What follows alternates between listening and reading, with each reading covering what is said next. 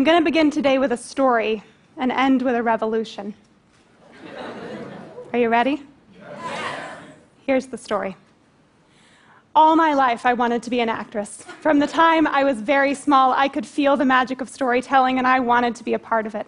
So, at the ripe age of 21, I graduated from the American Academy of Dramatic Arts in New York City, bright eyed and bushy tailed and ready to take my rightful place as the next Meryl Streep. That's my grandmother, not Meryl Streep. Now, it's important for this story that you understand that I was raised by a raging feminist. I mean, just to give you some idea, when I was five or six years old and obsessed with the sound of music and running around singing I Am 16 Going on 17 all day, every day, my mother sat me down for a very serious conversation and she said, Okay, look, I'm not going to say that you can't sing that song, but if you are going to see that, sing that song, I do need you to understand the extremely problematic gender constructs that it reinforces. So that's where I come from. So it just honestly never even occurred to me that I would be prevented from doing anything in my life because I'm a woman.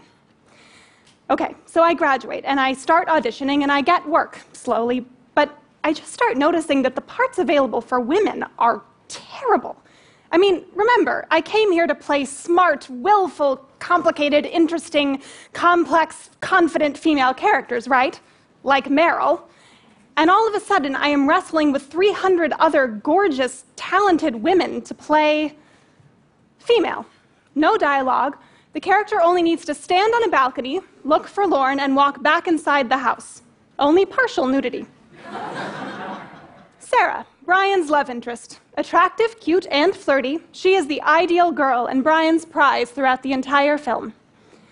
Mom, a proper Southern belle who is making peace with the fact that her only purpose in life is to tend to her husband. Abby, must be okay with a tastefully shot gang rape along with performing 19th century dance. Those are actual casting notices. And so I just mentioned this to my agent one day. I said, I feel like I'm not really going in for parts that I'm actually excited about playing. And he said, Yeah, I don't really know what to do with you. You're too smart for the parts that are being written for women in their 20s, and you're not quite pretty enough to be the hot one, so I think you'll work when you're 35. And I said, Oh, that's funny. I always thought that when you were 35, you were kind of like over the hill as an actress, that you were relegated to playing 20 year olds' mothers. And he said, Yeah. it's just the way it is. So, maybe a year or so after this, I'm having lunch with an actress friend of mine, and we're talking about how insane this is. And we decide, you know what? No problem. We'll just make our own movie. And I'll write it, and I'll write it about two complex female characters. So we do. We set out to make this movie, and sort of accidentally, we end up hiring an all female production team writer, director, producers, and it's a film about two women. And so pretty soon we're sitting in the office of a successful male producer, and he goes, Okay, girls, so you do understand that at some point you are going to have to hire a male producer on board, right? Just so that people will trust you with their money. Over and over again, people tell us, yeah, but people don't really want to see films about women, so maybe you should think about making something else. It's just the way it is. So we make the movie anyway. we scrape together $80,000 and we make it, and it does so well. It gets into tons of festivals and we win a lot of awards, and it's big and exciting, but these experiences I've had just keep rubbing at me, and so I just start talking about them. First at Q&As after screenings of the film, and then it, I get invited to be on panels and talk at conferences. And the really amazing thing is that to begin with, when I'm just talking to audiences and other people you know, coming up in the film industry, the universal reaction is, oh my God, this is terrible. What do we do about this?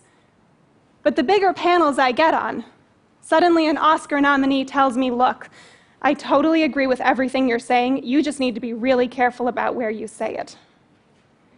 An Oscar winning producer tells me that she doesn't think it's a good idea to play the woman card. It's just the way it is. And I think this is how sexism continues on in 2016, right? For the most part, it happens casually, unconsciously even. It happens because people are just trying to get along within an existing system. It happens maybe out of a genuine desire to teach a young woman the way that the world just is. The problem is that unless we do something about it, that is the way that the world will always be.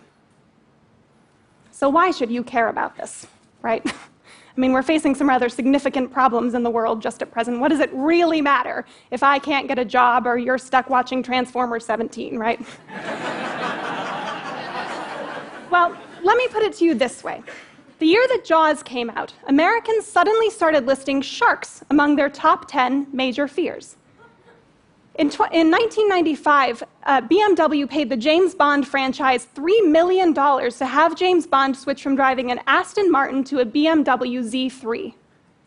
That one move caused so many people to go out and buy that car that BMW made $240 million in pre sales alone. The year that Brave and Hunger Games came out, female participation in archery went up 105%. In fact, studies show that the, the, movies you watch don't just affect your hobbies, they affect your career choices, your emotions, your sense of identity, your relationships, your mental health, even your marital status. So now consider this. If you have watched mostly American movies in your lifetime, 95% of all of the films that you have ever seen were directed by men somewhere between 80 and 90% of all of the leading characters that you have ever seen were men. And even if we just talk about the last five years, 55% of the time that you have seen a woman in a movie, she was naked or scantily clad. That affects you. That affects all of us. We actually can't even imagine how much it affects us because this is all we've ever had stories, and movies are just modern stories, are not frivolous. They're actually the mechanism through which we process our experience of being alive. They're the way that we understand the world and our place in it. They're the way that we develop empathy for people who have experiences different than our own. And right now, all of that is being funneled at us through the prism of this one perspective. It's not that it's a bad perspective, but don't we deserve to hear them all? How would the world be different if all of the stories were told? So, what do we do about this? So, this may be the first time that a lot of you are hearing about this, but a lot of us within the film industry have spent years, a lot of people a lot longer than I have, giving speeches and doing panels and writing articles and doing studies and really just yelling at Hollywood to do a better job about this. I mean, we have really yelled at them. And yet, Paramount and Fox recently released their slates. And of the 47 films that they will release between now and 2018, not a single one will be directed by a woman. so it is beginning to occur to me that waiting for Hollywood to grow a conscience may not actually be a winning strategy. In fact, it seems to me that whenever there is a small ruling class of people who have all of the money and power and resources, they're not actually that excited about giving it up. And so you don't get change by asking them or even yelling at them. You have to make that change happen through a revolution. Now, please don't worry. I promise you, here, now, today, our body count will be very low. okay, so now, before I get to my four point plan for the revolution, yes, I have a four point plan, I have two pieces of very good and important news for you. Good news number one there are female filmmakers. yes, I know! We exist. So, we actually graduate from film schools at the same rate that men do 50%, right? So, here we have our 50 women. Um, the problem is that as soon as you get to the micro budget films, so even the very smallest films, we're already only directing 18%. Then you get to slightly bigger films, so indies in the one to five million dollar budget range, and we go down to 12%. So that by the time you get to the studio system, we're only directing 5% of movies. Now I know that some of you out there will look at this and secretly think to yourselves, well, maybe women just aren't as good at directing movies. And that's not a totally insane question. I mean, we like to believe that the film industry is a meritocracy, right? but look at this trajectory. Either you have to accept that women are actually 5% as talented as men, which I don't, or you have to accept that there are serious systemic issues preventing us from getting from here to there. But the good news is we exist, and there is a vast amount of untapped potential over here. Good news number two, and this is really good news. Films by and about women make more money. Yes! Yes! It's true! It's true. The Washington Post recently released a study showing that films that feature women actually make 23 cents more on every dollar than films that don't.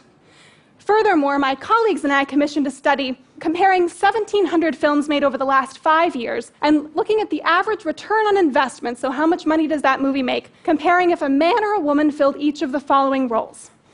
So, director, producer, screenwriter, and lead actor. And in every single category, the return on investment is higher if it's a woman. Fact women buy 51% of all movie tickets. Films by and about women make more money. And of course, at least some portion of the male population does also like women. So, so,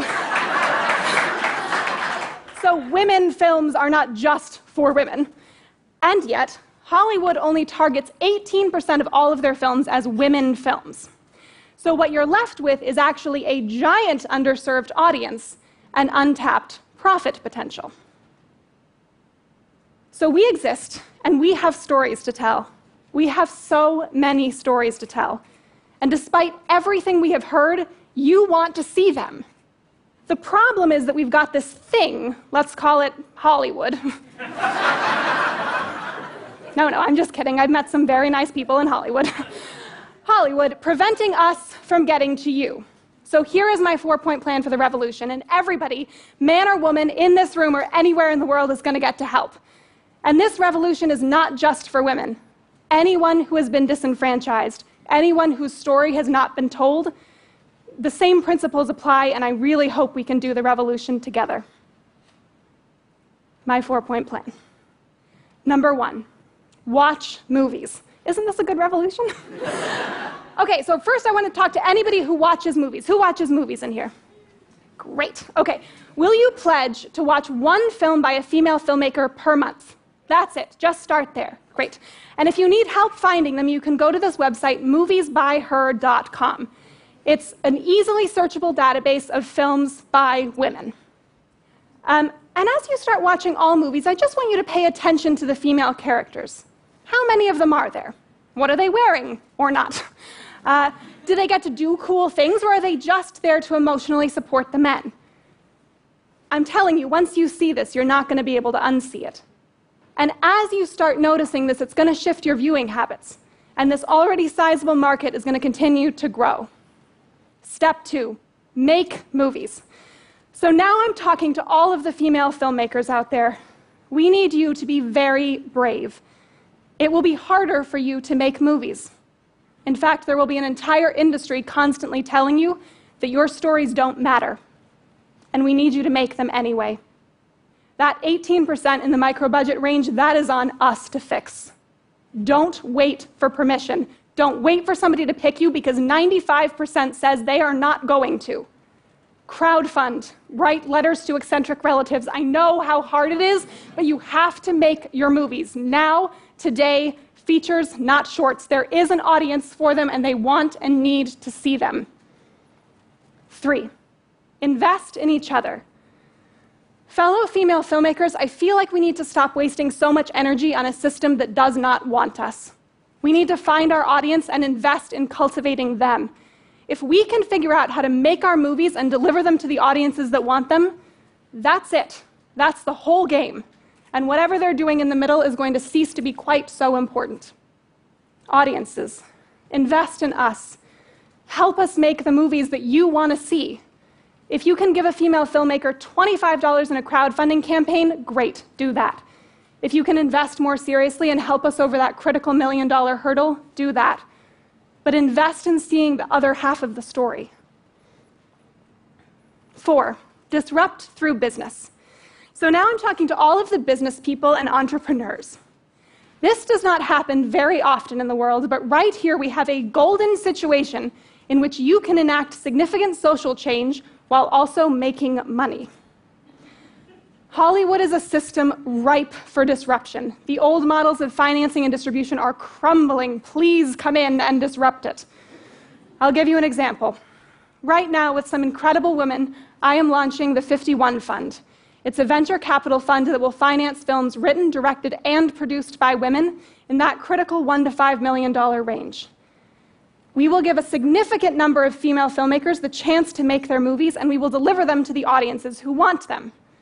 Good for equality, good for business. But that's only one example. We need more. There is room for so many more. So I say to you Hollywood is leaving money on the table. Come pick it up.